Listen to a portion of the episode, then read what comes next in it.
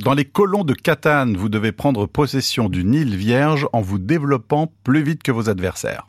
Vous construisez euh, peu à peu des routes et des bâtiments grâce aux matières premières que vous récupérez dans les différents territoires.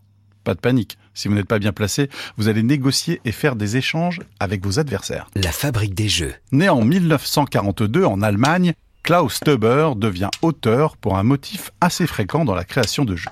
Il joue souvent aux échecs avec sa femme Claudia. Lorsque le couple se lasse des fous, des tours et du roi, il décide d'inventer un jeu qui lui plaît vraiment. Il installe un atelier dans le sous-sol de sa maison pour travailler des prototypes. Inspiré par les conquêtes vikings et leur long périple, notamment en Islande, Klaus Teuber imagine un jeu gigantesque, les colons de Catane. Dans sa première version, il faut d'abord traverser la mer pour découvrir une île, puis s'y installer et s'y développer.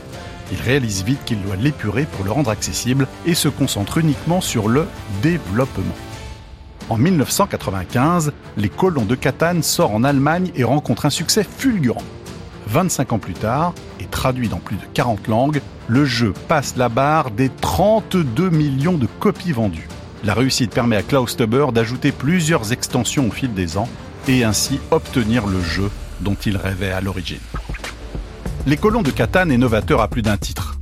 Le plateau de jeu s'assemble différemment au début de chaque partie pour une meilleure rejouabilité. L'interaction sociale occupe une place importante à travers les négociations et les échanges de ressources entre les joueurs.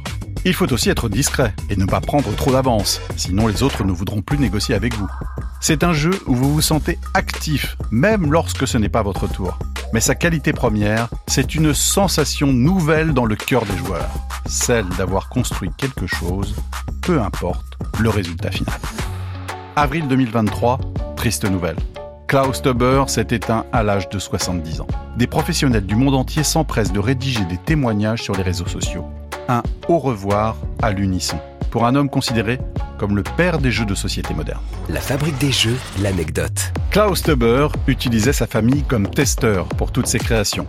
L'un de ses fils, passionné de bande dessinée, quittait la table pour lire si le prototype de son père ne lui plaisait pas assez. Après ce constat, Klaus prenait toujours soin de mettre une BD en évidence sur un coin de table. Lorsque son fils ne cédait pas à la tentation, c'était gagné.